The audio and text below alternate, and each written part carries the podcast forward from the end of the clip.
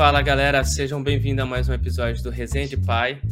E hoje meu convidado é um cara muito especial. Ele é o Rafa Truja, pai do Enzo, um meninão de seis anos.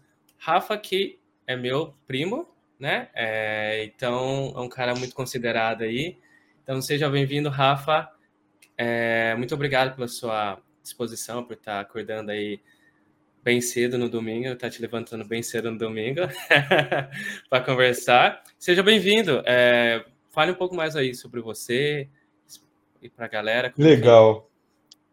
É, bom, Herbert, primeiramente agradecer demais a oportunidade. Acho que o, o, teu canal tem levado muita experiência, né? Que eu acho que Obrigado. é o grande apelo aí. É, puxando conexões, que é outro grande apelo, né? Um, cada um entender um pouquinho do lado da cadeira, né? De cada um. Então também aproximar as pessoas, né? Nesse olhar que às vezes fica muito individual no dia a dia. E para um tema que acho que, como já em outros podcasts foi comentado aí nos outros episódios, é, talvez pouco explorado. Eu tenho visto cada é. vez mais né, esse lado da paternidade ser falado, ser abordado, porque até então a gente acho que tinha muito aquela visão da paternidade como é, o, o, pai que trabalha, ausente, né, mais presente na vida do filho, uhum.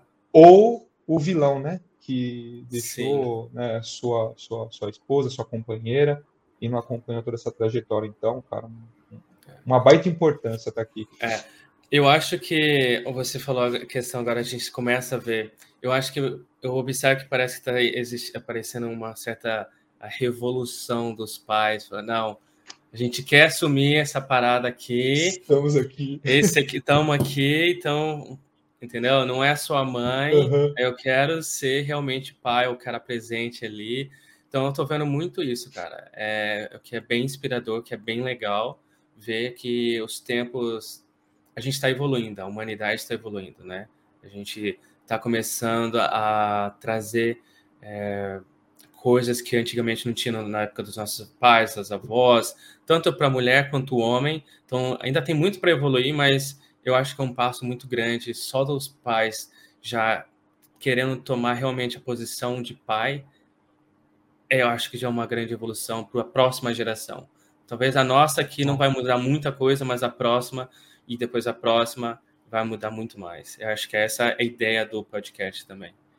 Muito é. massa. Esse papel da, da conscientização e a gente fazer um pouquinho a cada dia, né? Sim. A gente evolui 1% é. a cada dia e esse 1% a gente não guardar dentro de uma caixinha, né, preta, a gente poder compartilhar isso com todo mundo é de uma extrema é. qualidade, assim, tá? muito Sim, bom. Muito exatamente. Bom. Rafa, é... quem é o Rafa? Bora lá. É, eu acho essa pergunta é super importante, Herbert, porque assim, é... talvez se eu fosse resumir de da frente para trás, né, eu diria que eu não sei. Tá? Eu estou aprendendo a cada dia. Uhum. E eu acho que um dos elementos que, que mais me ensinam a cada dia é, é a paternidade, é a presença do filho, né? da filha na nossa vida, porque é um pouco do dia a dia mesmo, né? os aprendizados. Não tem receita de bolo, a gente não vai buscar na internet, no Google, como ser pai, como ser é. um bom pai, como ser o pai herói, né? Então, assim, falar do Rafa, resumidamente, é, Rafa tem 34 anos completos, agora é em janeiro. É, eu sou filho único, tá? Sempre convivi com a minha mãe. Eu falo que papel de heroína, assim, de herói na minha vida foi ela, né? É, obviamente, a gente tem uma série de, de participações de, de pessoas que contribuíram nesse processo para dar o apoio, o suporte. Mas o Rafa é um rapaz que foi, né, que é filho único, né, sempre conviveu muito com a mãe, né, é, e desses 34 anos, olhando para trás, eu diria que eu sou ruim de data, gente, mas eu diria que uns seis anos para trás, é, seis, sete anos para trás, que é mais ou menos a idade do pequeno, com esse está com seis anos uhum. hoje, muita coisa aconteceu. né? Tá. Eu falo aí que foi feito um reimage, né? No, no, nos uhum. termos aí tecnológicos que a gente conhece. Então, eu fui reaprendendo algumas coisas e ressignificando muita coisa.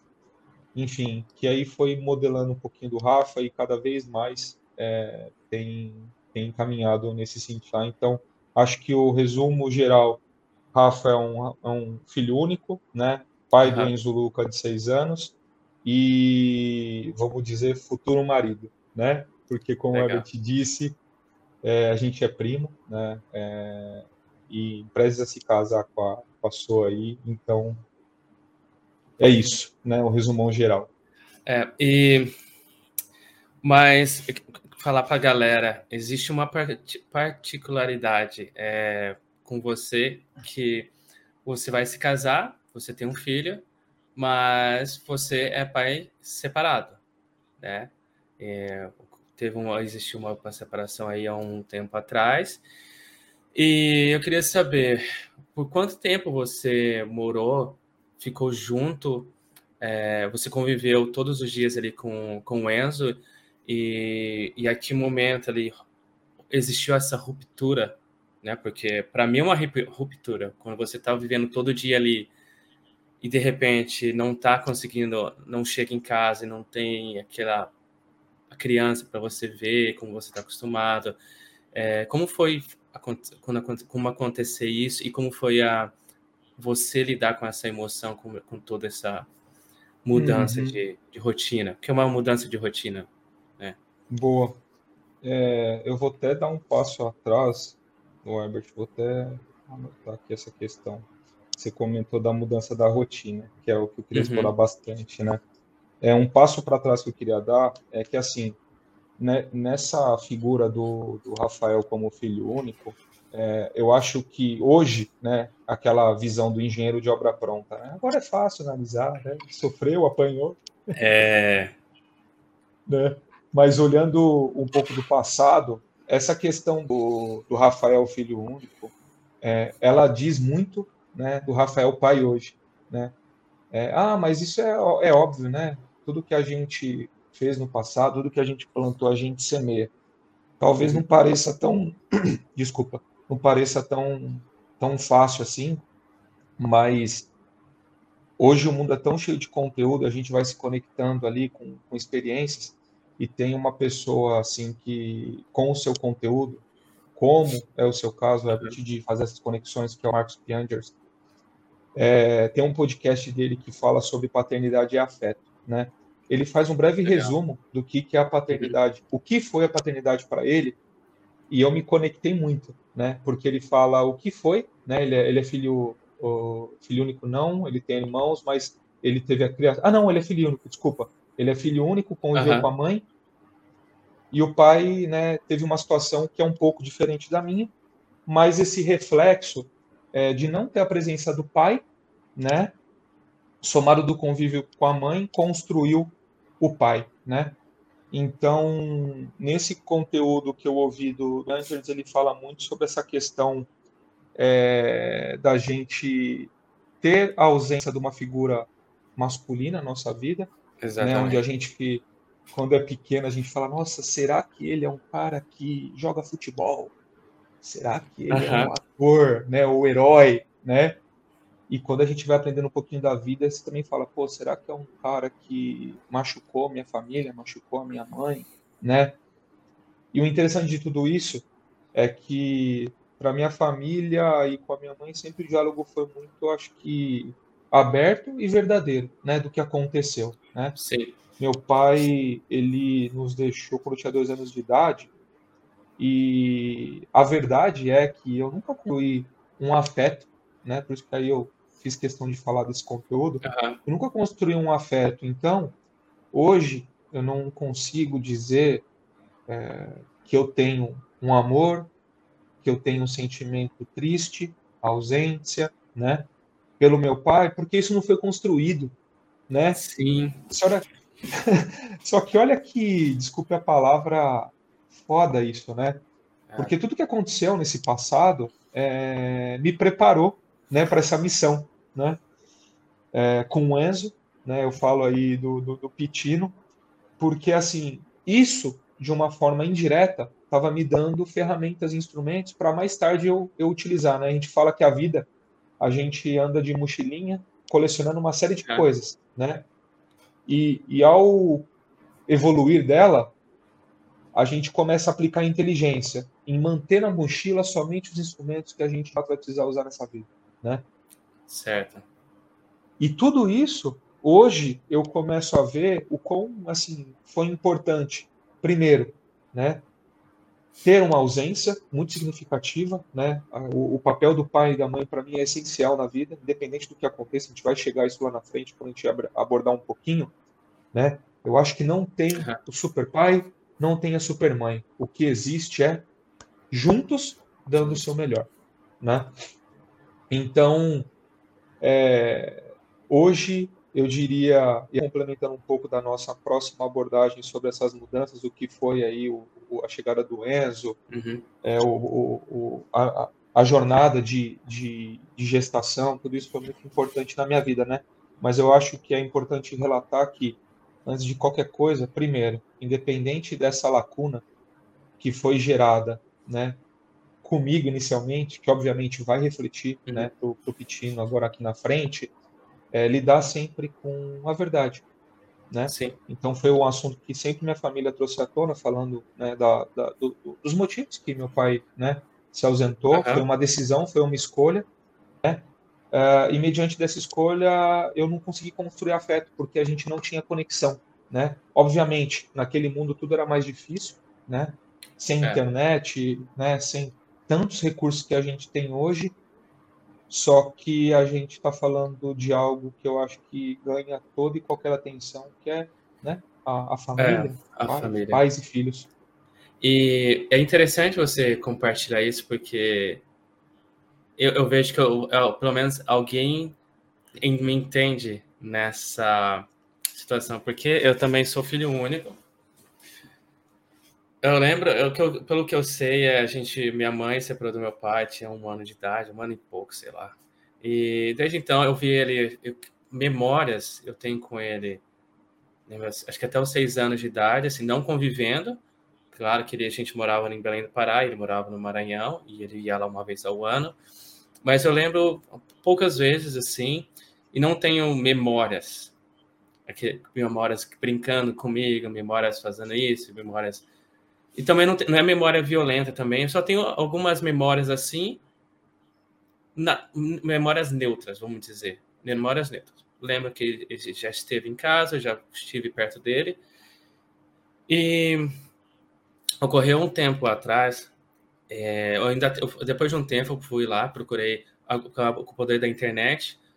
Eu fui procurar, eu falei assim, eu vou procurar aqui na internet ver se eu consigo achar ele ou alguém da família, né, nas redes sociais. Consegui encontrar. Hoje eu tenho uma relação bem legal com a, com a minha madrasta, que é a esposa dele, com meu irmão mais novo, com meu irmão mais velho, que é tudo por parte dele. E hoje eu tenho uma relação legal. Só que com ele, aconteceu essa coisa também. Não criou um afeto. Não tem um. Tanto que teve um, um momento, isso é meio bem delicado é, falar, mas teve um momento que ele estava. que eu recebi uma ligação deles falando que ele estava no hospital. Ele podia não passar daquela. Minha mãe, claro, minha mãe, minha tia, minha família aqui, né, por parte de mãe, como me ligou, me deu um suporte. Só que eu não sabia que como lidar com aquela situação. Eu não sabia processar.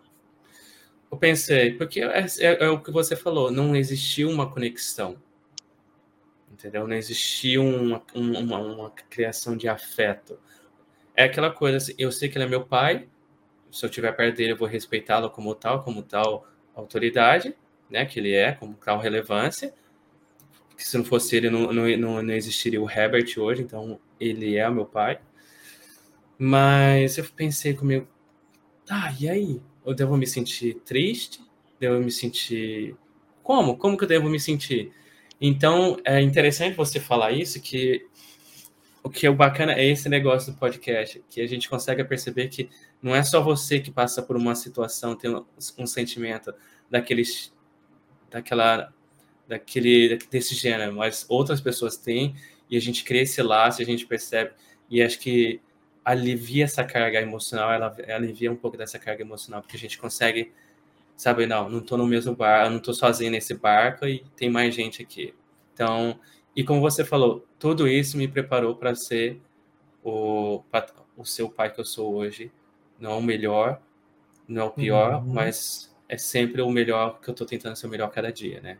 Junto com a minha esposa, a Ana. É. Mas desculpa te cortar e acabei contando mais sobre mim, mas. não, isso que você comentou, acho que é total. Se a gente tivesse ali um, vamos dizer ali, um termômetro do podcast, a gente atingiu o nível 1, palminhas, assim, ah. tudo explodindo, fogos, porque linkamos o primeiro propósito, né? Eu é. acho que as conexões, você falou uma palavra importante, eu acho que cada vez mais de entender que tem pessoas que é, estão no mesmo barco, que a gente pode é. somar esforços, que a gente pode compartilhar experiências e aliviar, né? Eu acho que cada vez mais a minha percepção da vida, né? A gente começa a vida querendo ser o herói, né? Cheio de armadura, né? Protegido. E ao longo dela, eu tenho aposentado, né? Eu tenho pendurado a capa, uhum. né? E me juntado mais, né? Com, com as pessoas que têm essas experiências, porque no final das contas, né? E aí eu acho que vou fazer uma conexão com pandemia. Trouxe essa realidade, cara. Independente da pessoa que paga um plano bom de saúde, independente da pessoa que não tem plano de saúde, a pandemia mostrou que está todo mundo num nível de ah. igualdade, Aham. equidade, assim, porque não, não tinha para onde correr, né? Uhum. Então, cada vez mais, é, o que você falou, as mensagens para a sociedade tem que ser nesse sentido, que ó, não tem o melhor ou o pior. O que é foda é a junção disso é. tudo. Exatamente. Porque aí transforma, né? É. Então acho que a gente atingiu o grande objetivo. Você falou, Sim. até me lembrou de um ponto importante, Herbert, que aí mostra de novo a questão da, da potência de nós seres humanos, né? Ao longo da minha vida, antes do Enzo, eu passava é, me questionando, né? Eu falava, nossa, como eu quero ter um encontro com o meu pai. Só que eu sempre pensava isso desde pequeno, sem muita maturidade, que assim, eu queria que fosse um encontro de homem uhum. para homem, né? Sim. E eu poder falar para ele assim, o quão de coisas eu pude conquistar, né? O quão de também desafios eu tive que, que passar para compartilhar que, cara, eu acho que consegui ter uma abordagem interessante na vida, né? Conquistar espaços, uma série de coisas quando eu falo que virou a chave da paternidade, eu transformei toda essa vontade, ela, ela deixou de existir, né? E tudo isso se transformou no que você falou, Herbert. Cada dia fazer 1% é. para somar na vida do Enzo, para ele ser um ser melhor lá na frente. É, é impressionante, exatamente. conexões é demais. É, é, exatamente. Acho que a intenção é, é, é fazer com, sei, com que lá na frente a gente olhe para trás, pense que a gente fez, deu o nosso melhor e que eles vão poder talvez um dia, sei lá, tá conversando com alguém e falar assim, ó, eu tive uma conexão legal com meu pai, ele tentou o melhor, talvez não tenha sido o melhor em muitas ocasiões, eu tenha sido o melhor em muitas ocasiões para mim, mas a gente, pelo menos, eu tenho memórias com ele, conseguir criar uma, um afeto que vai passar para o filho dele ou a filha dele e assim vai. E acho, é, é essa a missão aqui do podcast, fazer essas insights, né, cara? Exatamente. Propósito atingido com excelência, uh -huh. cara. Muito bom. Mas é, você estava é, falando da ruptura. Uhum. É, e até falar isso, desculpa te interromper. Uhum. Aí puxando um pouco assim, né?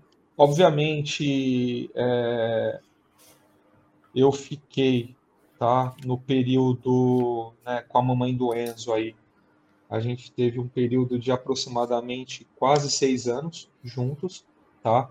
Desses seis anos, é, três, né, foi ali com a presença do Enzo e de fato o que você comentou aí, o que que foi é, toda essa mudança, né? Acho que teve uma mudança grande, primeira para mim, que foi impactante, uma saída de casa, né? Eu sempre convivi com a minha mãe.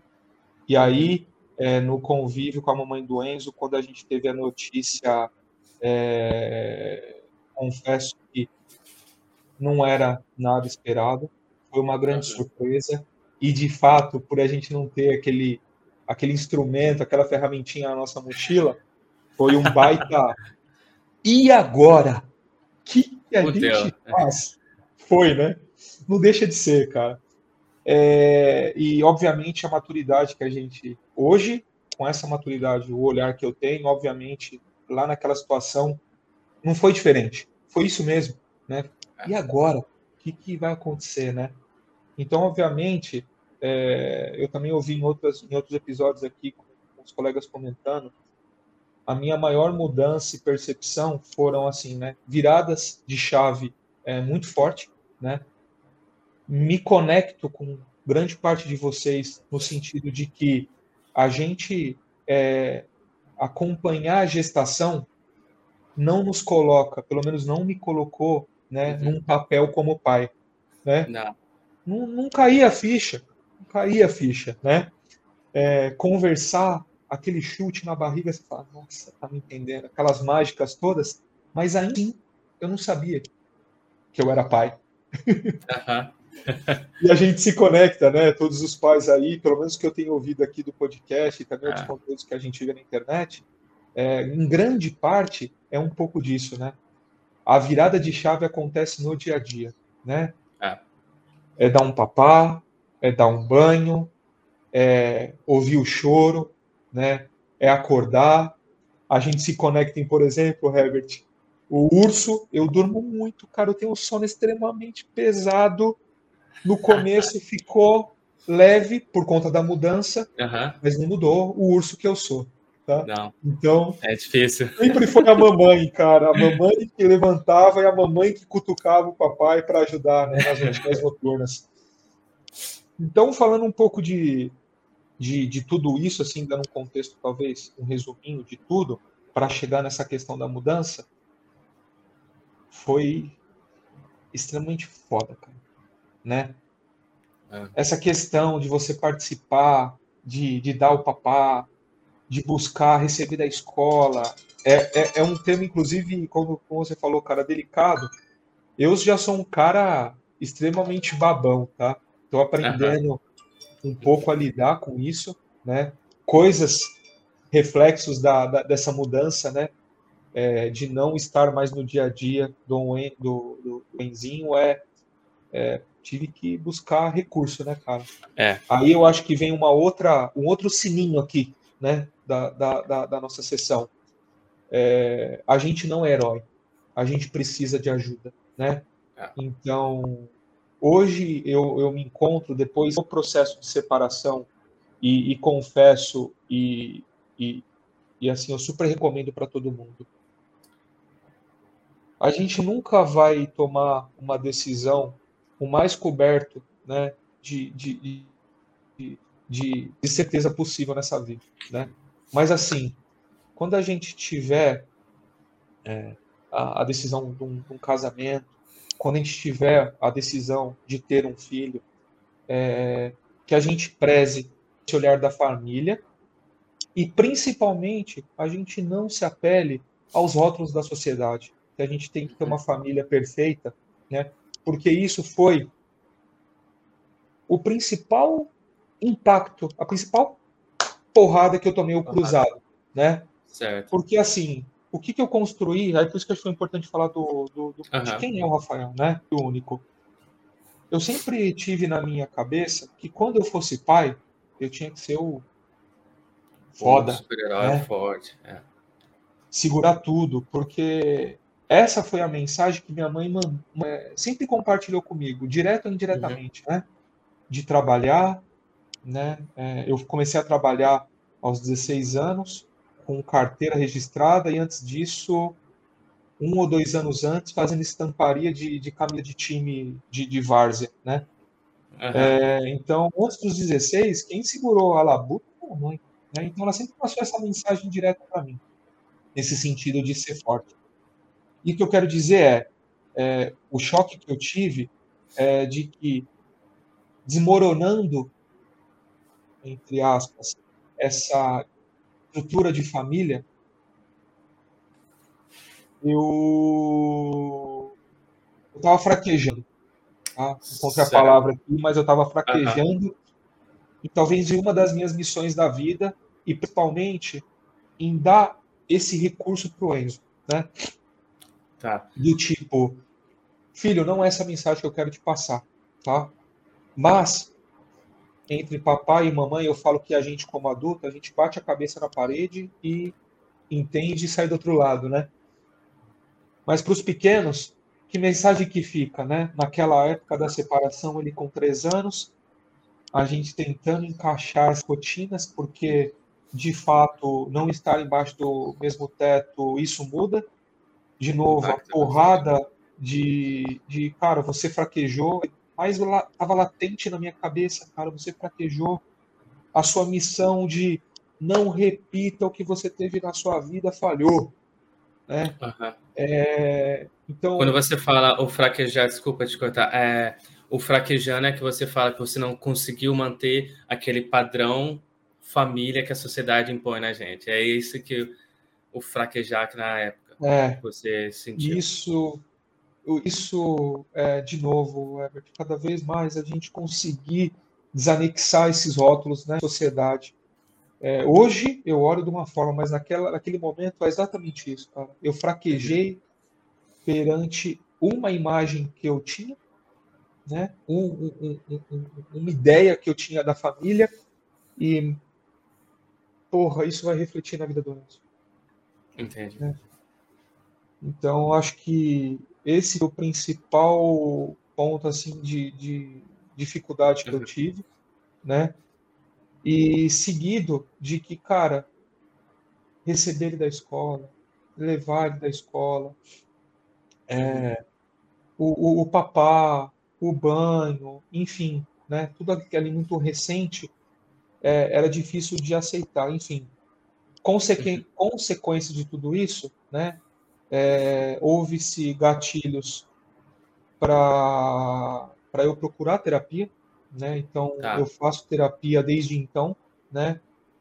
Eu sempre ouvi também em, em, em muitos em muitas mensagens né, de sociedade essa questão de terapia é para faraco, né? Acho que pandemia trouxe uma mensagem importante uhum. Isso que eu te perguntar, você naquela época, você tinha o pensamento da família perfeita e tudo mais, e você naquela época você sentiu você estava fraquejando. E, mas, e, e, também naquela época existia, acredito, na sua cabeça também que terapia era para fraco, ou, ou, até mesmo terapia para louco, vamos dizer assim, né? É isso que a pessoa vê. Se você vai no fisioterapeuta, tá, tá, você está ficando louco. Talvez aquele ali está te evitando de não ficar louco. Né? Aquele ali vai, vai conversar, você a se abrir, vai te evitar de não chegar a esse, essa, a, a passar desse estágio. Mas o que, que fez você parar e pensar, refletir, falar não, realmente eu tenho que ir para para para terapia? Foi alguma coisa? Foi alguém, alguma pessoa? Como que foi esse processo de aceitação? Falar, não, eu tenho, eu preciso de ajuda. Não dá. É... Porrada. Outro jab. O corpo alertou, né?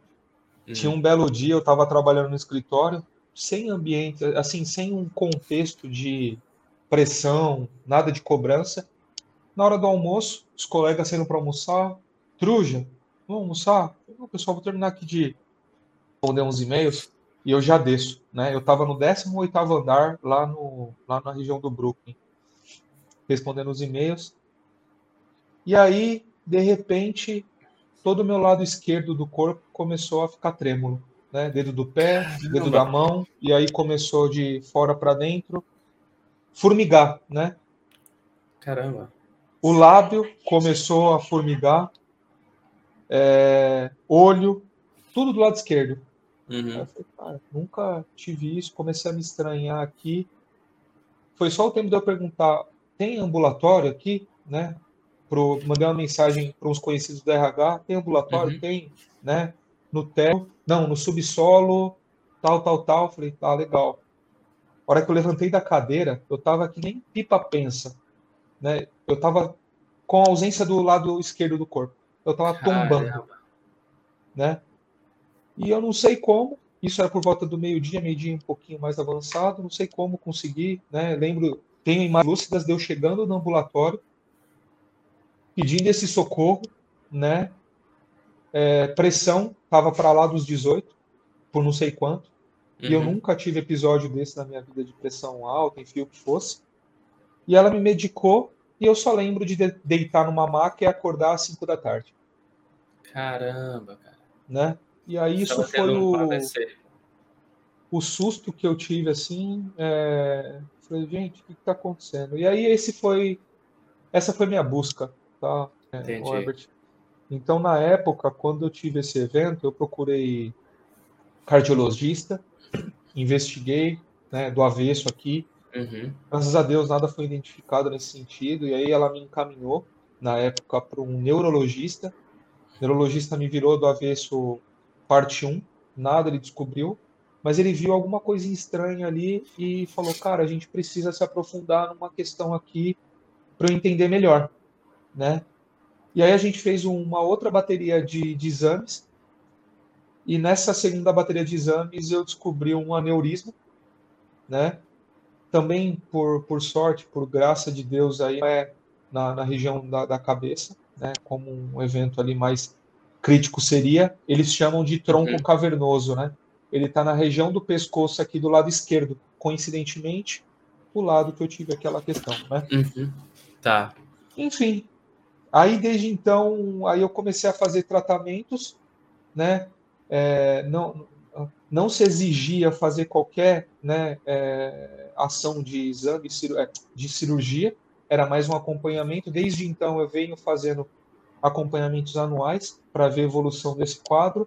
Desde lá, eu comecei a buscar terapia, passei por psiquiatria, cheguei Caramba. a tomar ansiolígeno na época para para poder ali dar uma controlada. Eu não sou nada um cara agitado assim. Quem me conhece sabe que eu sou um cara muito tranquilão, mas ainda assim eu tomei para ter uns controles emocionais, né? Então assim, Herbert, respondendo sua pergunta, foi um, um outro jab que eu recebi né? Isso foi o meu sino de alerta. Eu fui procurado a cuidar da saúde, coisa que também acho que a gente acaba, na grande maioria, né, sendo um pouco negligente né, é. nesse sentido. E desde então, esse foi meu motivador pela busca. Né? Desde então, eu criei conexões com pessoas que fazem terapia e, assim, eu descobri um outro lado. O meu feeling pré-terapia, tá? é, eu sempre olhei com, com o olho de que aquilo abre portas, né? E hoje eu falo, é um instrumento de autoconhecimento. A terapia me ajuda a conhecer mais de mim mesmo, a ressignificar questões do passado e ainda assim descobrir recursos e ferramentas que me auxiliam a lidar com as situações do dia a dia, uhum. né? Então, é um pouco da, da resposta que eu tenho para te dar, compartilhando experiência, que isso uhum, eu acho sim, é sim. fantástico. Sim, é interessante mesmo. É bom mostrar que você quebrou esse tabu e que conseguiu ver através desse tabu que a gente tem, né, um dos tabus. O primeiro tabu quebrado foi da família perfeita, unida, viver a vida inteira, né? E essa questão da terapia que homem, todo mundo, não vou dizer todo mundo, que é, muito, é generalizar muito, mas muita gente precisa de terapia, somente nós homens, a gente é, é, a gente cresce com essa coisa na cabeça, como você disse, homem tem que ser firme, homem tem que ser o provedor, homem tem que ser forte, o homem não pode fraquejar, porque fraquejar quer dizer chorar, não pode fazer isso, fazer aquilo, e, e cara, isso só te só te fode, até um, um momento que vai te você não percebe, vai te destruindo, destruindo, destruindo, destruindo por dentro. A hora que você vê, é difícil recolher aqueles cacos, né? Então é legal mostrar que é bom buscar ajuda antes que você tenha que realmente recolher esses cacos aí, que talvez pode ser muito tarde, né, cara? Exatamente. Acho que essa foi a, a mais um aprendizado de vida, né? Tem uma outra coisa que talvez acho que eu gostaria de compartilhar para talvez uhum. é, falar o como isso também foi significante para eu entender essa ruptura tá, que houve na minha vida. Lá no início, que ainda não tinha passado por psiquiatria, mas eu tinha começado um processo terapêutico aí de conversar com a psicóloga e entender algumas coisas. Na minha segunda, na minha segunda sessão de psicologia, é, de com a psicóloga, é, que eu fiz a procura, né? É, e aí conversando, explicando um pouquinho do meu cenário ali, ela me recomendou a fazer um, um processo que para mim era desconhecido, né? Na segunda sessão, hum. ela falou: Poxa, Rafa, é, eu sei que é cedo para falar, mas eu, eu me conectei e, cara, eu acho que faz sentido para você, né? Eu vou, eu pratico constelação é, constelação familiar. E eu acho que isso para ti é importante. Aí eu, constelação familiar, que raio que é isso? Né? Aí eu falei, me explica um pouco mais, né? E aí eu não vou dar spoiler, acho que quem tiver oportunidade, faça isso. É significante, transformador, transformador para algumas questões que a gente tem, quebra de tabu, paradigma, autoconhecimento sobre nós. Ficou eu... um aí, mais necessário, é. né? Eu tenho, eu tenho uma grande amiga aqui em Brisbane que ela fala muito sobre constelação familiar. Ela estuda muito sobre constelação familiar. Então, quando você falou para mim, até deu um sorriso aqui que eu falei, caramba, é, experiências que, você falando me conectou com ela agora e ela fala dessas mudanças que ela teve que aprender muita coisa, refletir, faz com que ela melhorou e, e, e, evolua como mãe, como mulher e, né, que a questão constelação familiar trouxe para ela. Então, uhum. é, é bem, bem interessante. Eu ainda não estudei sobre, mas eu já estava curioso e agora você falando só reforçou o fato que eu falei, não, eu acho que agora é, talvez seja o momento de eu dar uma chance para para esse tópico. Demais, eu vou dar assim poucos insights sobre isso. É, o, o que, que foi importante e o que, que me ensinou desse processo. A minha, a minha palavra guia na vida hoje é gratidão 1, gratidão 2, gratidão 3 e amor, né? E aí, acho que a, a seguinte palavrinha é ressignificância. O processo de constelação me ensinou a ressignificar, me ensinou a entender que aquele adesivinho que talvez eu pudesse ter na minha sobre a família perfeita, estruturada, uhum. ela não existe. Porque outro reflexo que a gente tem, e talvez isso não seja saudável no dia a dia na prática, são, são famílias que de fato mostram para a gente um modelo estrutural, morando na mesma casa e lá tudo mais, só que no dia a dia, essa não é a realidade. Né? Por mais que no dia a dia a coisa não é bonita, e não é, gente, né? Não é. A gente tem um que foi criado de uma forma né, e possui alguns recursos, outro ser que foi de uma forma totalmente diferente, momentos, situações, uma série de coisas, eles se unem no mesmo teto, dividem a mesma cama, o mesmo espaço. Isso não é fácil, não é perfeito, não é mundo de Alice e conto de fadas. Vai ser dia a dia, né? Então, esse processo de constelação familiar, para dizer para vocês o quão ele foi importante na minha vida, ele me trouxe esse significado de ressignificar muitas coisas na vida, e é o que eu pratico hoje em dia, é isso. É isso como? É isso por quê? Né? A gente uhum, tem um outro uhum. mundo hoje, então a gente tem que lapidar, tropicalizar para a realidade e falar: ah, eu posso aproveitar conceitos, aproveitar questões para aplicar na minha realidade. Sim. E naquela época, para falar para vocês, quando eu, quando eu questionei a, a, a psicóloga o que, que era, ela não me deu também muita informação, né? Falou, se permita, viva isso. O que eu vou te dizer é o seguinte: nós temos dois papéis, não, três papéis na constelação. É uma roda, né? Lá estarei eu, que conduzo, que auxilio a constelação. É, teremos o segundo papel. Na verdade, eu sou meio que coadjuvante ali. O principal papel são das pessoas que constelam, que participam da constelação. E não são todas que estão naquela roda.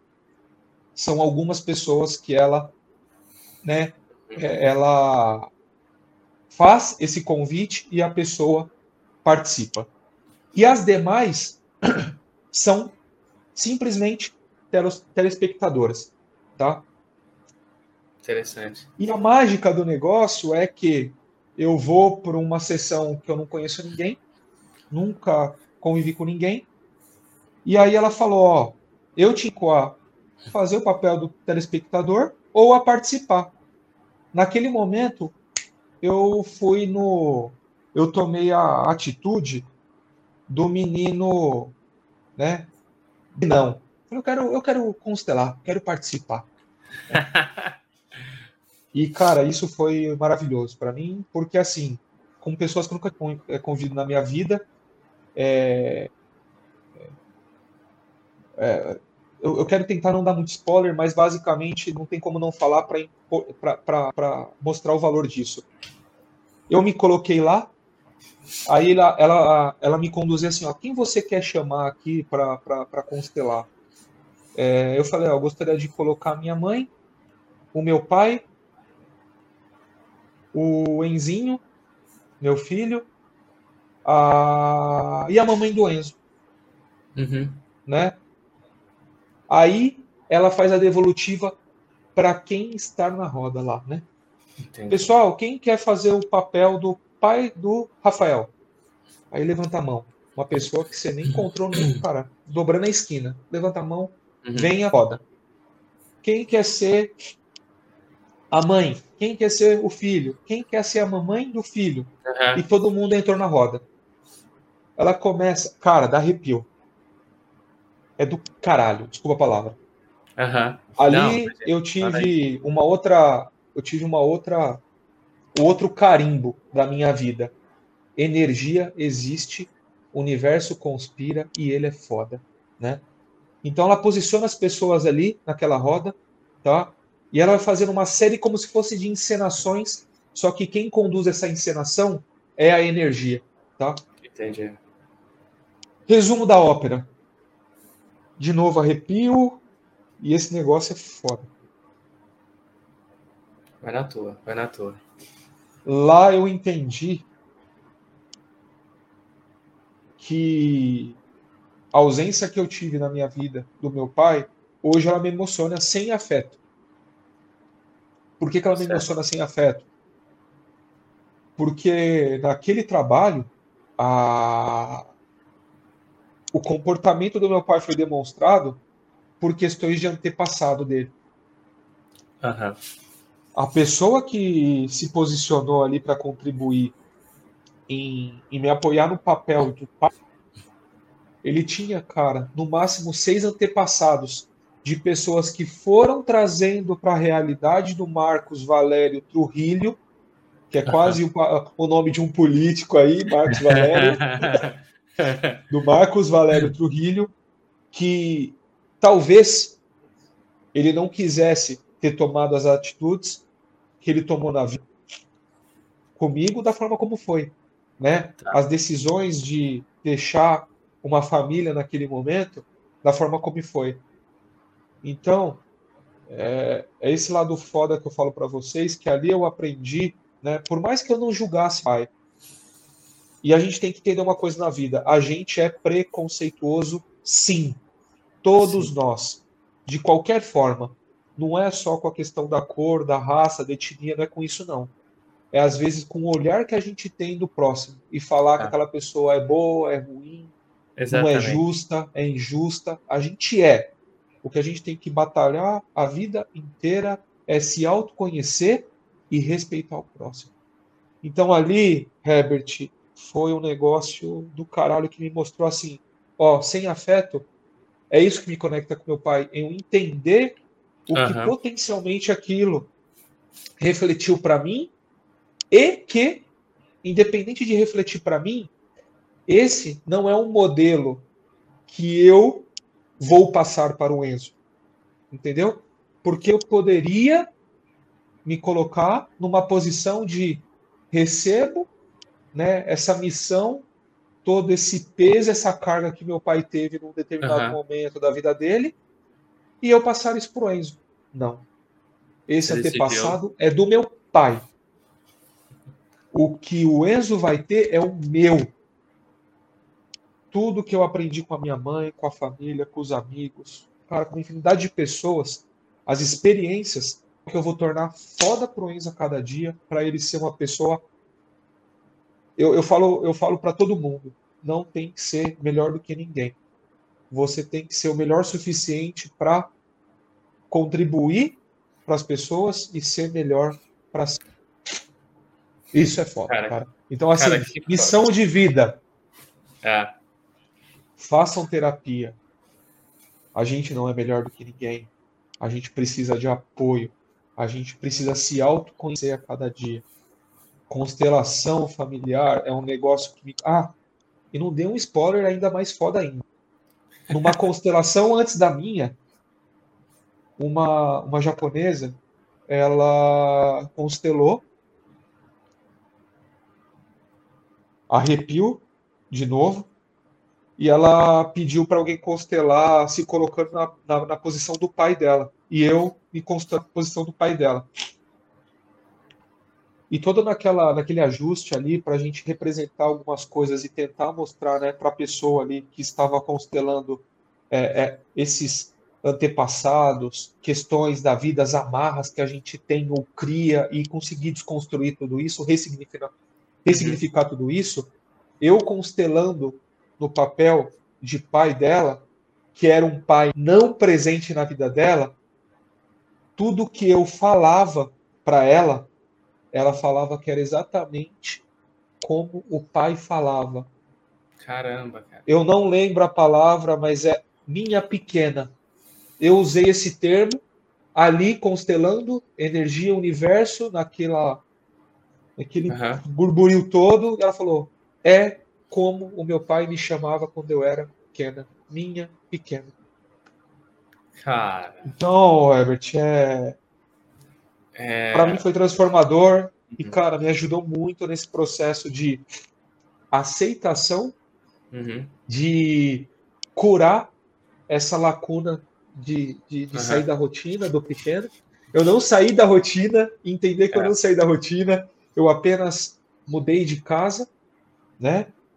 É, e hoje a minha missão de novo de vida é: papai está aqui, mamãe está lá, titia, vovó, estão em todo lugar. Você tem diversas casas para brincar, para entender como que você pode construir isso, entendeu? Mas o mais importante, independente, é, e, e, questões do papai e da mamãe, ficam com o papai e para a mamãe. Tá. Você é criança e a gente vai te dar todo o suporte e incentivo para você viver como criança. Uhum. Viver como adolescente. Entendeu? Falei e falo demais, mas, cara, não, não poderia deixar de contribuir dessa forma com essa experiência cara, que foi para mim transformadora, cara. Esse é, esse, esse é muito foda. É, eu, eu até ia falar que a gente talvez um dia podia falar um, fazer um episódio só sobre isso, porque é um assunto que me interessa muito. E eu posso trazer. e eu posso trazer a, essa minha amiga Samantha. Samantha, se você, quando você ouvir, você está convidada para a gente conversar sobre os benefícios que teve para você e sobre como isso te mudou, porque não é só como pai, muda como homem, que é um dos tópicos do, do, desse podcast é quebrar tabu. E você, só nesse meia hora de conversa aqui, a gente já viu quantos tabus você teve que quebrar para conseguir o pai que você é hoje pro Enzo, né, cara? Então, uhum. eu acho que é muito legal isso daí. Que foi isso que, na verdade, eu vejo que te deu força para continuar em frente, entender o que estava acontecendo, é, não se, vamos dizer, não se, tortu, se torturar, né? Para falar e, e, você conseguir viver plenamente aquela situação e dar o melhor e ficar plena ali pro presente pro, pro, pro Enzo. Acho que é isso que é o importante para criança. Essa palavra tortura, o Herbert, você tocou no acho que é importante também para mostrar o quão a gente é fraco e a gente precisa de alguns momentos de, de, de fases na nossa vida, né? Eu tenho a So, né? É minha companheira hoje que passou por um processo de depressão fortíssimo, né? Então tudo isso é a forma como a gente se posiciona como forte na vida, que tem que dar conta de tudo na vida. E acho que é a primeira máxima. A gente não tem que dar conta de tudo na vida, não. não. A gente é humano, né? A gente não é máquina, né? Então, assim, quando você falou da questão do. Fugiu a palavra? Da tortura? Não. Da tortura? É. Outra coisa que eu aprendi que eu acho que a gente tem que ter na vida, no término de relacionamento, numa frustração do trabalho, num, alcance de objetivo para tudo. Aí, de novo, toda a falange aí familiar, amigos e também conteúdos que a gente tem hoje, né? Então eu cito aqui Piangers, tem o Papai em Dobro, que é o Tom Collar, que, né, tem um casal de pequenos que ele perdeu a esposa muito novo uhum. é, e teve que lidar com a paternidade de duas crianças a Mariana, ainda recém-nascida, o Pedrinho, com três anos. Ele mora em Florianópolis, é um cara que eu Pesado. conheci pela TV, né? Não conheço, gente, mas eu conheci a história uhum. dele pela TV e comecei a acompanhar conteúdo no Instagram, publicações, postagens e fui entender também, porque tudo é instrumento para a gente aprender, né? É. Então, essa questão da ressignifica, é, da, da tortura, de novo, a outra máxima da vida para tudo que eu citei aqui, né, das frustrações, a gente tem que ter o nosso momento de luto, sim. Porque sim. o momento de luto é importante e ele não é uma longa jornada para a gente entender, analisar aquela situação que ocorreu, práticas boas, práticas que não foram boas, pegar aquilo, colocar na mochilinha e hard work para frente. Trabalho é, duro, isso, vamos em frente. Então, luto. É a gente precisa. É, é, isso é legal você falar, porque todo mundo pensa como luto, como aquele momento que você tem que viver para sempre naquele. Muita gente vive para sempre, assim, infelizmente. É, é, é, são, você tem que pegar aquilo ali, assim, viver seu luto, vive o máximo que você puder, aprende o máximo que você puder, e chega uma hora, fala, não, agora acabou, muito obrigado, me ajudou, me ensinou muito, agora daqui eu te dispenso e vou viver a minha vida pleno, com felicidade ou qualquer outro sentimento que você queira viver. Né? Eu acho Exato. mais que acho que é isso. Né? E, cara, foi muito bom esse relato. Muito obrigado, cara, por compartilhar esse relato. É isso. Aí, porque... E, lições. Tá, acho que você... É, lições. Lições.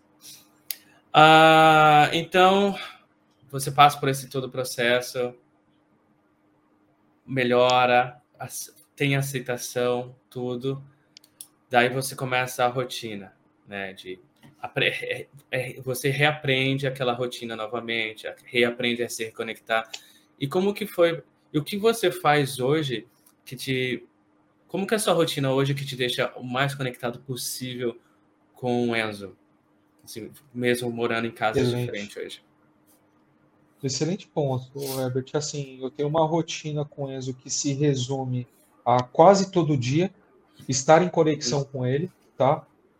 É, pela rotina da mamãe e do papai, não é algo que acontece presencialmente, tá? Então, assim, áudio e vídeo, graças à nossa poderosa tecnologia, acontece. Graças cara. à tecnologia. Por mais que você não tenha o cheiro, você não tenha um abraço, você não tenha ali o contato, isso ajuda demais. Então, para mim, é quase que diário ligar como que você tá, como que foi na escola, como uhum. que né, as coisas estão acontecendo. É, e a, a presença eu procuro fazer às quartas-feiras, tá? Que uhum. é uma coisa também para a gente se organizar, papai e mamãe, com as suas rotinas, é, de buscar na escola, né?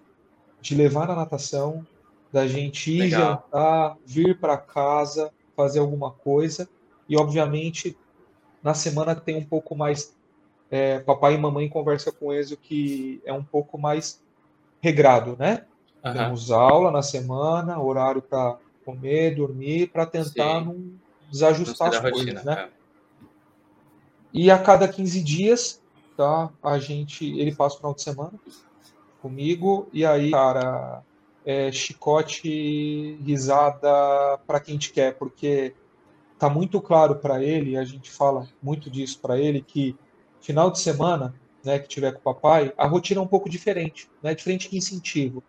É, ele vai poder, né, desajustar um pouco mais a alimentação, uhum. ele vai é, brincar mais. Às vezes tem liçãozinha, e aí a gente, ele chegando aqui, a gente quer só, vamos fazer tal horário, um pouquinho de lição. Sim, Divide entre legal. sábado e domingo. Mas assim, a mensagem para ele, desculpa, é que final de semana é o parque de diversão, né? Então, legal. assim, o, o, céu é o limite. É cabaninha, é videogame, é parque, né? O Enzo tem um negócio muito engraçado que ele gosta dessas descobertas, né? Então, ele gosta de aventura, né? Você vai para o parque, Legal. ele explora tudo que é possível, ele passando do lado do brinquedo, ele viu a formiga pequenininha, papai, pera, olha a formiga carregando a folhinha, né? Aí a gente vai, admira, cara. Passa da lagoa, o pato, papai, é branco só que ele também é amarelo. Por quê? Né? Aquelas coisas de criança, né? Então, a rotina, em resumo, ela hoje está nesse modelo. Eu acho que tem, tem funcionado de uma forma que, antes do meu olhar, antes do olhar da mamãe, de quem quer que seja, a gente como adulto tem uma série de coisas mirabolantes na cabeça que tem que acontecer é. assim, assado está atendendo da melhor forma para ele, né? E ele dá diversos insights para isso, né? É... Não estou falando para vocês que processo de separação foi uma maravilha, né? Que tudo que aconteceu pós isso foi uma maravilha. Sempre tem um desajuste, é, uma questãozinha ali para a gente olhar, mas o principal que eu tenho na minha cabeça e desde sempre é até mesmo antes de qualquer processo de psicólogo, terapia, ou Herbert, é assim, o foco de qualquer ação e atitude, principalmente uhum. nesse meu contexto e de muitas outras pessoas que têm a separação, é um enfoque na criança, né? Legal. O que, que é Legal, é melhor para ele, né? É... Criança não não sabe, não precisa e não deve lidar com o assunto de adulto. Né? Falou Mensagem tudo. aí para todos. Uhum. É, o que a gente tiver que resolver no âmbito pai e mãe, que são eternos para a vida da criança, uhum. é pai e mãe. Né? Criança precisa brincar, precisa estar tá no mundo ali dela, naquele, às vezes, muito o mundo que eu falo de Bob. Precisa. é a, a, a vida, pelo menos, ensina para a gente de novo, acho que um outro rótulo, que a gente tem que sonhar por um certo momento, só que depois não tem que sonhar, tem que ah. trabalhar, tem que cuidar de casa. É, Sonho é, é o combustível para a gente transformar é, objetivos, questões que a gente quer na nossa vida. Infelizmente, esse, esse foi um ponto legal que, que eu até falei num, pod, num, num dos primeiros podcasts que o Theo, ele me ensinou essa parte de novo. Eu, eu, eu, sempre eu sempre tive aquela chaminha ali de sonhar e tal, mas e, e ser persistente. Mas quando eu vi comecei, ele nasceu e eu comecei a ver ele evoluindo, as brincadeiras dele, a simplicidade que ele tem, é, aquela coisa brincar com aquelas. Às vezes ele pega você tem um, um brinquedo caro mas ele tem uma garrafa PET, ele vai lá e se diverte um monte. Cara, o processo dele, para mim o processo que mais ensinou para mim até hoje foi o processo dele o primeiro ano, que ele andar. Primeiro levanta a cabeça, depois rola, depois senta, não, ou senta, rola, não lembro agora do processo, enfim, gatinha, anda cabaleando, cai, levanta, depois começa a correr com os braços para cima para manter o equilíbrio, depois está correndo. isso me ensinou, de novo, aqui a questão que em algum momento a gente perde esse, essa, esse dom da persistência, da consistência, que mostra que aquilo na vida, se você tem persistência em algo, você consegue atingir. E muita gente perde essa essência, talvez pelo imediatismo, pela correria de vida adulta, pela pressão, qualquer coisa. Mas quando tem um filho e a gente começa a observar realmente o filho, observar a vida dele, né? Tá, tentar se colocar no mundinho dele ali, eu acho que você consegue recuperar isso de uma certa maneira para sua para sua realidade. Eu acho isso bem legal, isso que você está falando. Uou! É isso.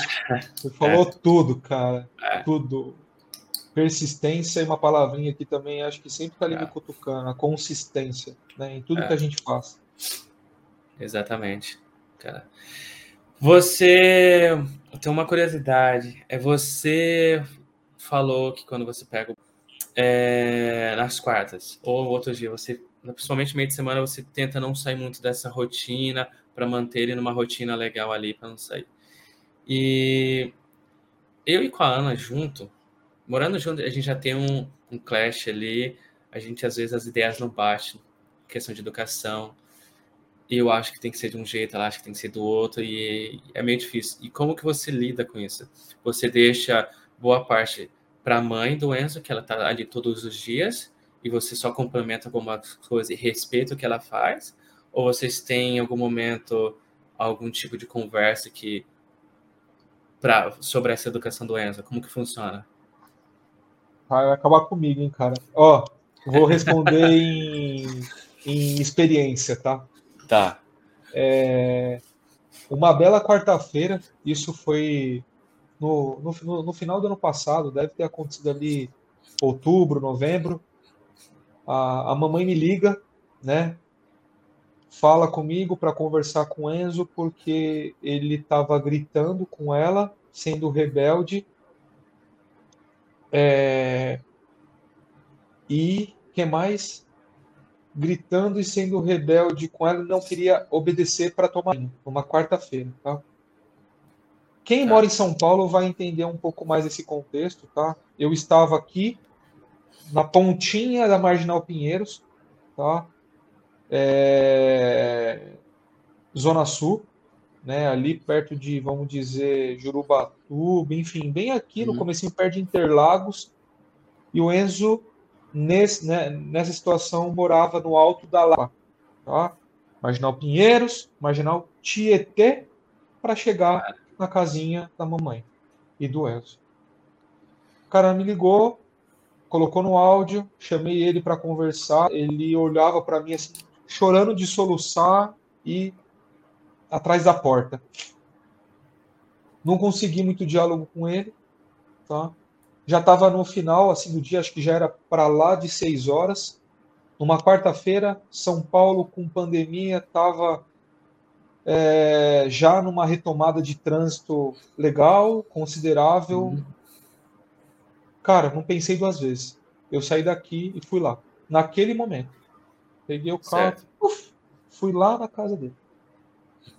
Nem a mamãe sabia.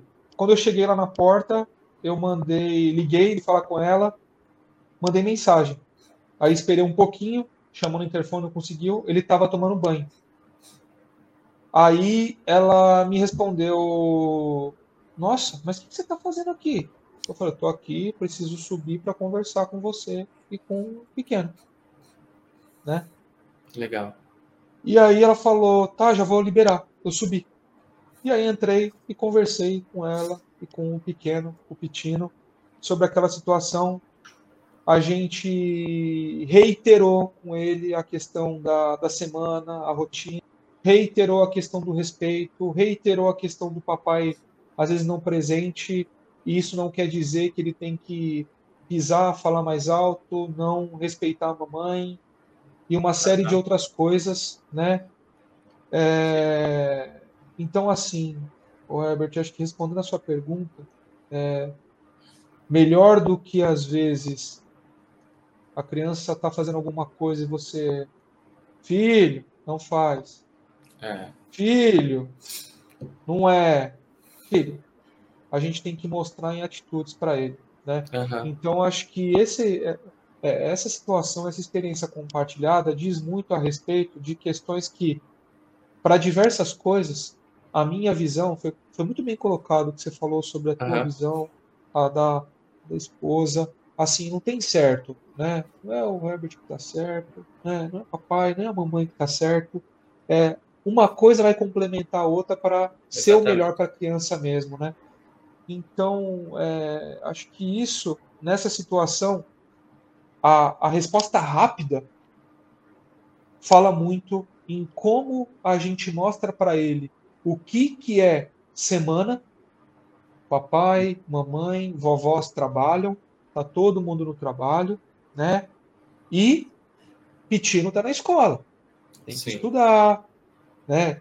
Tem o horário do, do comer, sim, porque se não come no horário, você vai comer mais tarde, o banho talvez é mais tarde, dormir mais tarde, no dia tem que acordar cedo, você vai acordar cansado, às vezes bravo, enfim. Então, como tudo isso reflete, então a resposta rápida ali, é, eu, eu costumo falar que cada vez mais para mim é a questão do exemplo, atitude mediante uma situação. E eu ia complementar a questão do exemplo. Eles são muito esponjinha, né, Herbert? Assim, tudo que a é. gente faz, você deu o exemplo lá do tapinha, que, que uhum. foi é. máximo. Eu tenho um outro para compartilhar que, cara, antes dos. Acho que ele tinha dois aninhos, né? A caminha dele tinha duas gavetas onde a gente guardava os sapatinhos dele, né? E, e aí, um dia lá, acho que depois do banho, eu organizando o quarto, guardando as coisas. Ele, com, acho que não tinha três, certeza. Tava, acho que na faixa dos dois aninhos. É... Eu pedi para ele guardar o sapatinho dele. Ele já sabia onde era a gavetinha, ele abriu, ele colocou o sapatinho e, na esperteza, no jeitinho de, de criança, chutou a gaveta para fechar. né? Aí eu olhei aquilo, adulto, chato, eu, metódico. Falei, filho, deixa o papai te ensinar uma coisa. No jeitinho ali, né? No jeitinho da criança. Ó, uhum. quando a gente for fechar a gaveta, a gente fecha com a mão, né? Aí ele foi lá, abriu, fechou com a mão. Herbert, passou um, um, um bocadinho de tempo aí, não muito, tá? A gente estava lá no belo quartinho uhum. dele, guardando as coisas. Vai lá o papai, espertalhão, guarda o sapatinho uhum. dele e o papai empurra a gaveta com o pé. Ei. Ah, rapaz, tomei uma multa, né? papai, ele abriu é com a mão.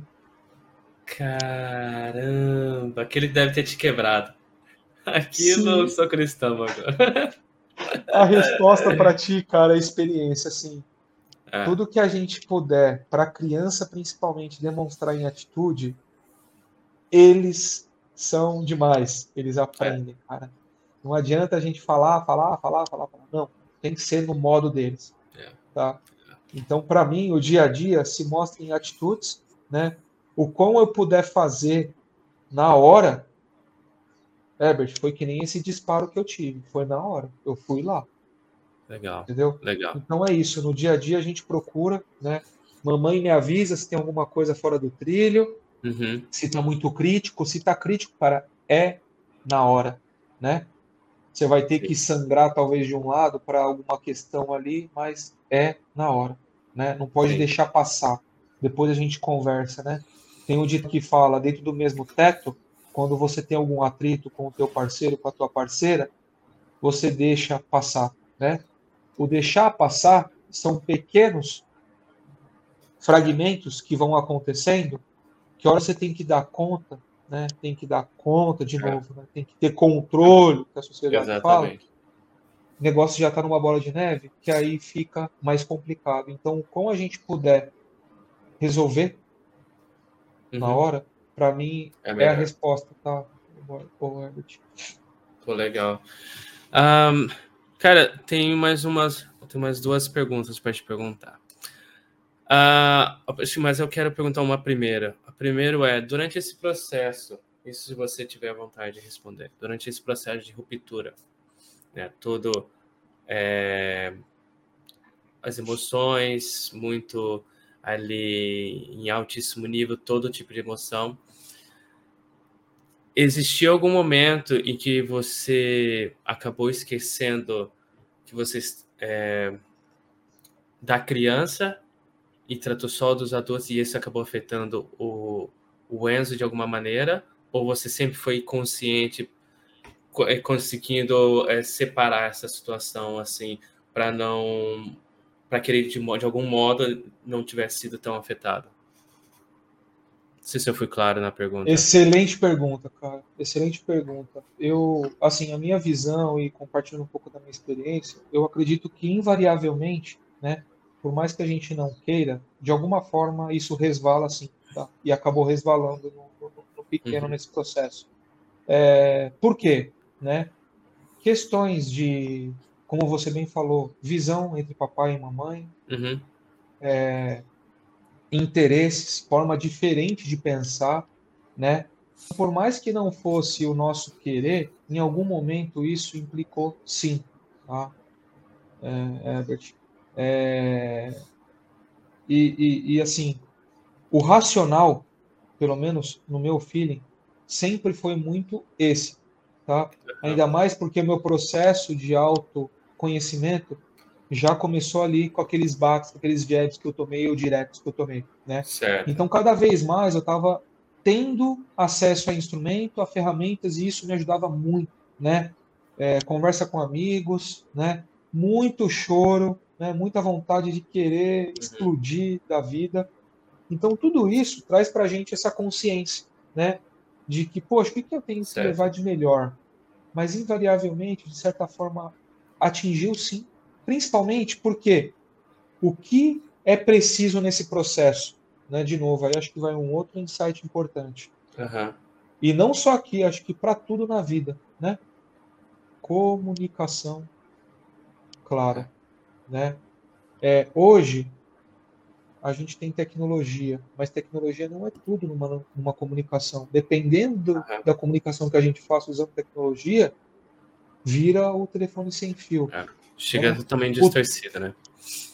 O texto é interpretativo. Dependendo da emoção que você está naquele momento, você traduz aquele texto de uma forma para si. E não Exatamente. quer dizer que seja a mensagem que o interlocutor quer te passar. Então eu falo para ti, meu amigo, que é muito pezinho toda hora para falar, cara, é isso. É isso mesmo. Precisa explorar o entendimento dessa mensagem que está sendo passada.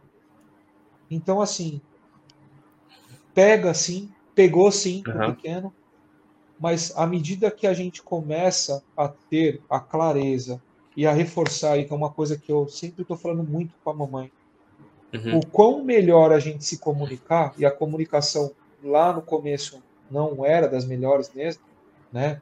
E aí uhum. tem desajuste de ambos os lados.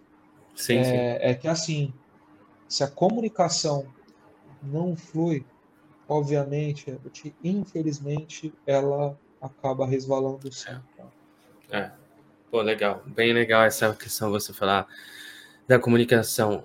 Porque mesmo quando a gente está interno ali, às vezes a comunicação falha e aquilo ali causa um problema.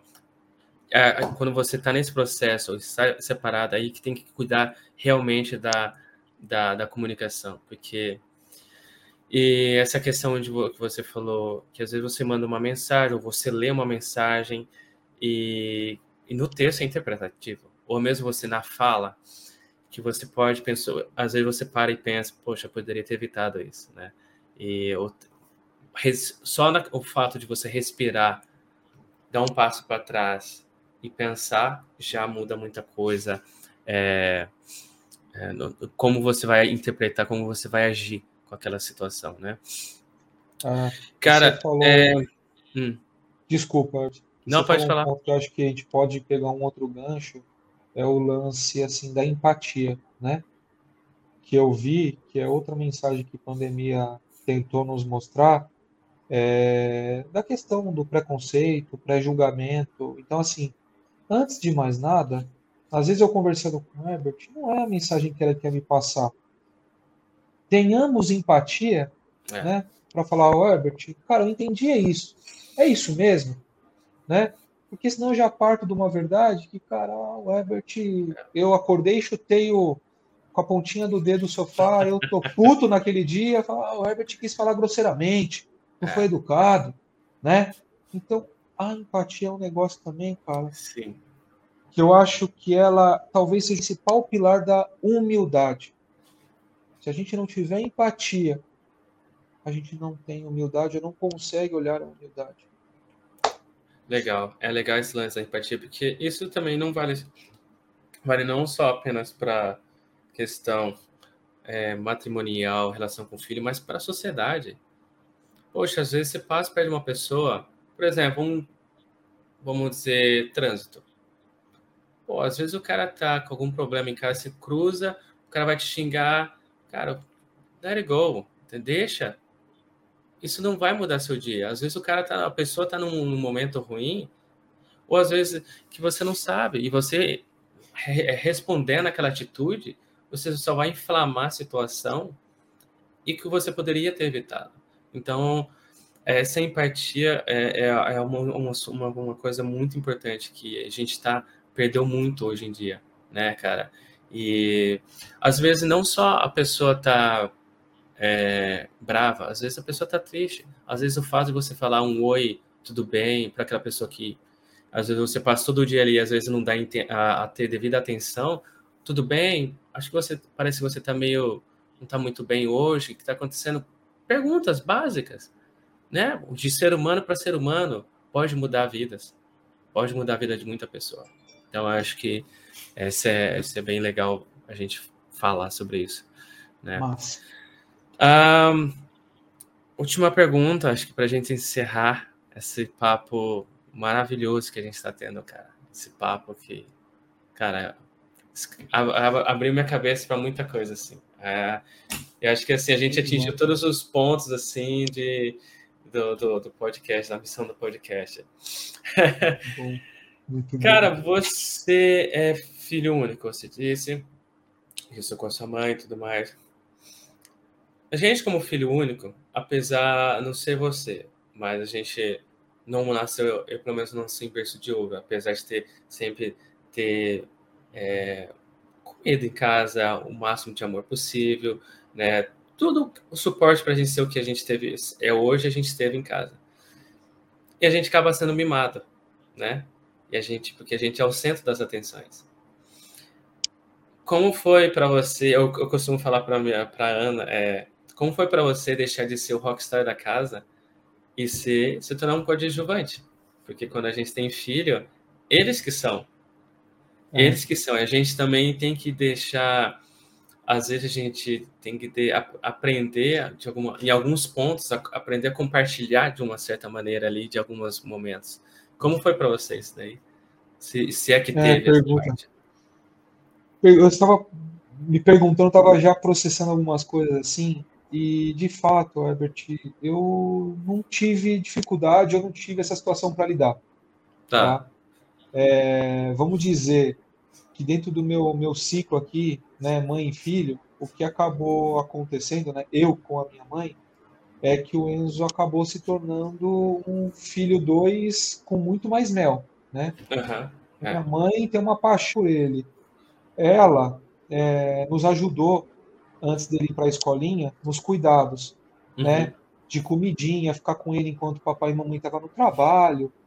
E, cara, ela me falava que alguns comportamentos do tipo ele sentar no carrinho e ficar com os pezinhos de forma sincronizada assim, era algo que eu fazia. Sei. Então, ela linkou muito, e, e, é um negócio muito maluco, por isso que eu acho que, às vezes, nesse sentido do, do link aqui, a maternidade, e tem a explicação científica por isso, por toda aquela ligação, cordão umbilical e por aí uhum. vai, ela é mais forte. Então eu vejo que minha mãe, cara, em alguns momentos eu via que ela estava vendo o Rafaelzinho ali.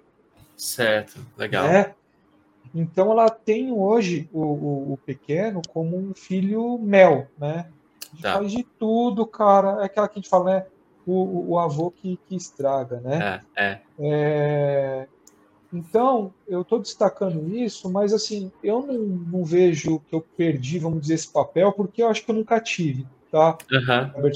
Um pouquinho da minha experiência, ela fala muito que é o seguinte: minha mãe sempre teve naquele protagonismo de, cara, é o que você falou, deixar amor dentro de casa, sair para a rua, bater e trazer alimento. Graças a Deus nunca faltou é. amor e alimento dentro de casa, que, cara, para mim, né, acho que foi o principal, né? E aí, obviamente, se soma a todos os familiares, amigos que sempre apoiaram uma forma a gente em determinada situação de vida, né? É...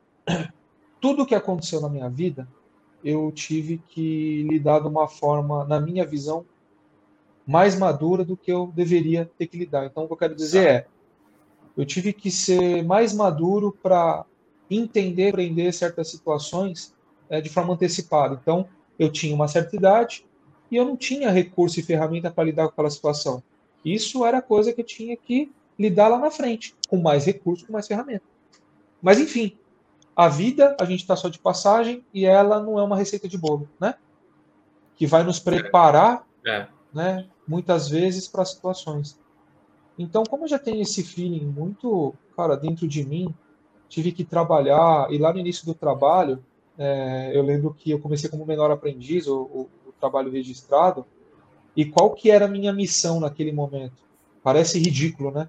Eu era um cara cheio de espinha, tinha umas bitolas enormes no rosto, roxa assim, feio, rapaz feio. E os meus primeiros salários, que eram por volta naquela época de 300, 390 reais, né? é, eu gastava praticamente todo ele para comprar duas caixas de remédio que era para me ajudar a resolver aquele problema. Uhum. eu achava que era um super problema na época. Então, assim, estou falando um pouquinho disso porque, cara, era o meu autossustento para resolver um problema, né? E o pouquinho que sobrava eu ajudava em casa. Naquela época eu vendia o VR para ajudar minha mãe com alguma coisa em casa. Uhum. Então, assim, como essa autorresponsabilidade começou mais cedo, eu me arrisco a dizer, talvez todo mundo que convive comigo tenha uma visão diferente, uhum. que esse mimo eu não carrego para mim não, tá, Herbert? Eu sempre tive esse negócio do, cara, tem que buscar ajudar a sua mãe. Entendi. Tem não tem buscar... tempo para isso, né? Você falou tudo, cara. Eu não é, tive tempo para falar assim, cara, eu sou bonitinho, né? Por mais que mãe é mãe, né? Mãe uhum. a gente sabe que é um negócio, Sim. cara, maluco, né? Pega pra caramba. É. Então, assim, eu sempre tive muito a questão do vou cuidar da sua roupa, vou cuidar da sua alimentação. Só que como ela trabalhava muito tempo fora, ela foi lojista, então ela trabalhava, ela saía de casa praticamente umas 9 horas, porque até o deslocamento ao shopping, que abria as lojas às 10, para fechar às 10 da noite, esse período aqui eu estava na escola, em casa, então assim, tinha que me virar. Então, ela nunca foi assim, aprenda a lavar roupa, aprenda a lavar louça, aprenda a dobrar roupa e por aí vai. Ela indiretamente me, me dava esse insight porque ela tendo alguma coisa em mim, Herbert, era assim, eu preciso ajudar, eu preciso aprender. Então assim, hoje, cara, eu lavo, eu passo, eu cozinho, você me deixar sozinho aqui em casa, cara, eu não, não sofro não com nada. Não sou um Masterchef, apesar de gostar e amar cozinhar. Mas, cara, acho que esse lance de mimo comigo não colou. Uhum. Com, com, humildade, tá, cara? Acho que não colou sim, sim, muito, sim. não. Não, eu pergunto porque eu não, eu não tive. Eu, querendo ou não, fui mimado. Fui mimado. É, é assim, mas eu sempre sempre fui chamado à realidade, entendeu? Sempre fui chamado, não fui aquele mimado do tipo é, sem limites, sempre tive meus limites. Mas claro, eu fui filho único, sou filho único, neto, primeiro neto, tenho o privilégio que, que, muitos homens não querem aceitar, mas a gente tem um privilégio de ser homem na família, ser o primeiro, então se tem aquela coisa assim, ah, o homem está mais 30 anos atrás era uma coisa totalmente diferente, uma mentalidade totalmente diferente. Então eu fui. Mas eu, até, eu perguntei essa fiz essa pergunta porque por causa disso. Eu nunca tive, eu não, para mim, eu fiquei pensando, tá, agora eu não sou mais o coadjuvante da família. comecei a perceber porque todas as ligações, tal. E mais eu não, não tive, eu não sofri, não tive esse sofrimento. Então, mas eu queria saber se outra pessoa teve esse sofrimento por ser filho único, teve que, que querendo ou não, é uma mudança de parâmetro, né, de, de foco. Agora você não é mais o foco, o foco, vou dar uma ajustada, o foco é outra pessoa. E é legal, porque é, o que eu sempre falo é, não tente disputar com seu filho, porque você nunca vai conseguir. Entendeu? Não tenta. Fala para ou se alguém tiver tentando, porque eu já vi isso. O pai quer disputar a atenção do filho com, com outras pessoas. Falei, não, você não mais o foco. Foco é ele, ele tem que ser exaltado aqui agora e, e, e vida que segue. Agora você é um coadjuvante, né, cara? Mas, Rafa, agora para fechar realmente, é, qual mensagem você passa aí, que você poderia passar para os pais que estão por essa, passando por esse momento de separa, separação, já estão separados, não conseguiram criar, é, criar esse laço com a criança, não, não conseguiram passar sobre essa barreira, ou estão passando por ela, ou até mesmo pessoas que são casadas, né? Porque acontece, as pessoas são casadas, mas são praticamente dois desconhecidos dentro de casa.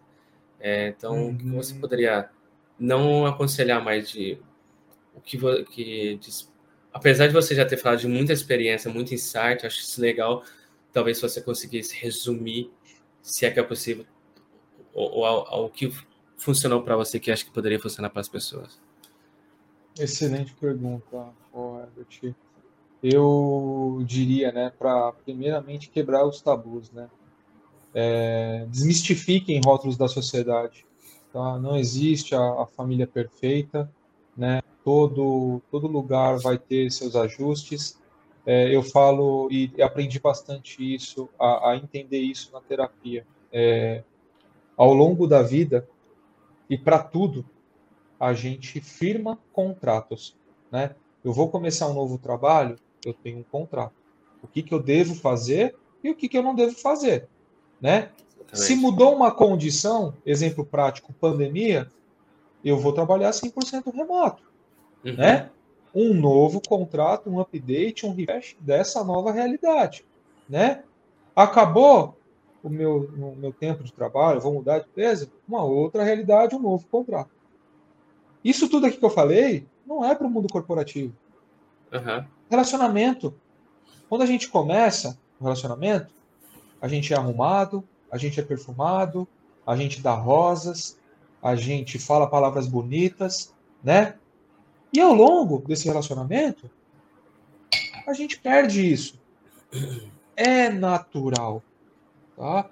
O que a gente deve tomar como uma certa premissa na vida é revisitar esse contrato, firmar novos contratos, fazer os ajustes antes de que as coisas acabem. Sim. Então, assim, acho que a primeira mensagem que eu quis deixar com essa visão de é, contratos na vida, né, é que nada é perfeito, tudo precisa de ajuste e esse ajuste vai ser diário. Nada é para sempre nessa vida, né? Então, assim, casados, né, não levem rótulo como uma, um, uma mandala da vida, é, tendo filhos, se preocupem com as crianças. Façam o que for possível para não desestruturar essa família, seja embaixo ou fora do mesmo teto. Né? Eu não aconselho ninguém a separar. Eu não aconselho ninguém a separar, né? Ou a casar, né? Uhum.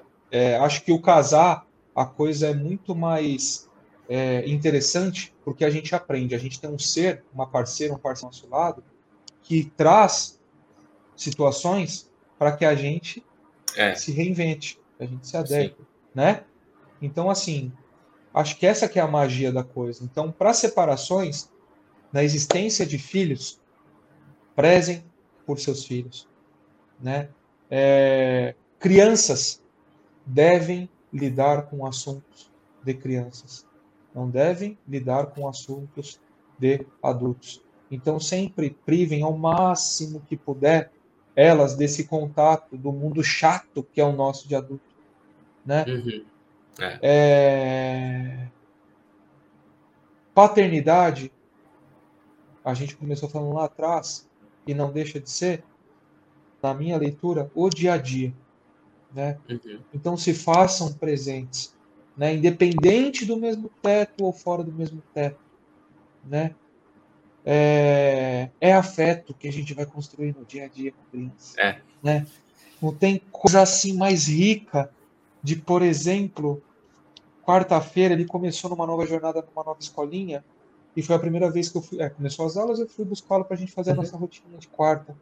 Eu cheguei lá na porta, o tio anunciou. Hora que eu, hora que ele anunciou, eu vi ele gritando dentro da escola: Pai, papai Uau. vai me buscar hoje. Cara, isso é foda. Isso a gente não compra. Uhum. Isso a gente constrói. É. Isso a gente não pede para os nossos filhos. E, e para mim não tem coisa mais triste do que a gente passar a vida em vão e não ter essa experiência. Né? Da gente ter um filho e, cara, não capturar essas emoções que eles trazem. Hoje, como pai, cara, eu devo, eu devo ensinar para o Enzo 10% do que eu gostaria. Uhum. Ele me ensina os outros 90%. Por quê? Ele me provoca, ele me faz aprender, reaprender. E às vezes falar assim, papai, você está muito adulto. Né? Não com essas palavras que é no mundo uhum, dele. Uhum. Você está muito chato, leve isso mais leve, que nem você falou. papai, vamos assim, que é melhor. É. E é melhor. Então hoje a gente se colocar com empatia, entender as crianças, porque elas nos trazem insights fodásticos. É. E a gente tem que se colocar num papel, cara, que ó, por mais que exista uma hierarquia respeitosa, pai e filho, a gente tem que se colocar aqui no sentido de falar assim, cara, me ensina, me fala mais aí sobre esse mundo que você está vivendo e aprendendo, para que eu seja um cara melhor, uma, um papai, uma mamãe melhor. Então, assim, tenhamos empatia com o pequeno, né? É o que você falou, Herbert. É, não é que é o espaço só dele, né? Mas ele tem hoje um holofote total dele é. E, e, é preciso isso, né? E também isso não quer dizer que a gente tem que dizer amém para tudo. Né? Sim, com certeza. com colocar... certeza. Acho que os principais insights seriam esses, né? Cara. É para passar aqui. Cara, que, que conexão. Cara, que. Demais. Que conversa, gratidão, que cara. Conversa foda. É gratidão mesmo. É, foi esse, oh. esse, esse papo. Olha só. Isso aqui, cara, é, é coisas que marcam a gente, né? É, não tem preço. Cara, não tem, não tem. Não tem uma isso. formação na escola. É isso. É isso. Vivam. Uhum. Vivam cada segundo a gente sabe como o pai, a nossa lembrança, a minha cabeça hoje, eu não lembro mais do passado. Meu passado é curto. Uhum.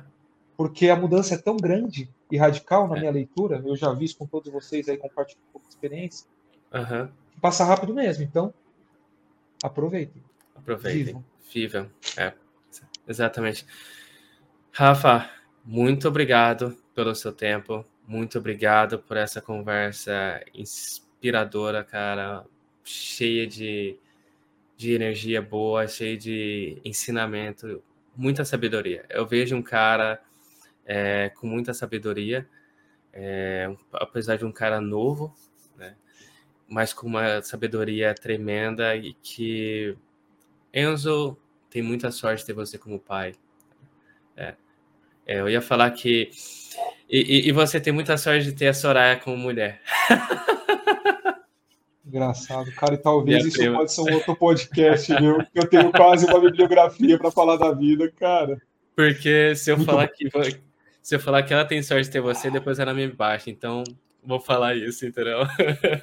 E na escala da, da prioridade como primo, ela que é prima. Eu é. cheguei no agregado, então vai ficar difícil. Não vou, não me queimar meu filme aqui com ela, cara. Mas muito obrigado.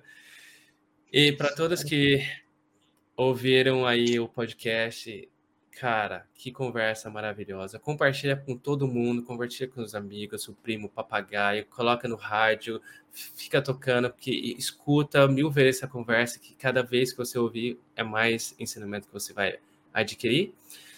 Não esqueça de me seguir no, no Instagram, arroba Pai Podcast, no YouTube, Resenha de Pai Podcast, e no, no meu Instagram pessoal, arroba Herbert Maia.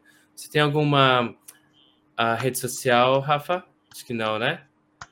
Rafa Trujillo, é, mas assim, não aberta exatamente, não tenho. Uhum. É, gosto de compartilhar esses canais que eu faço com todo mundo, independente ah. de ser aberto.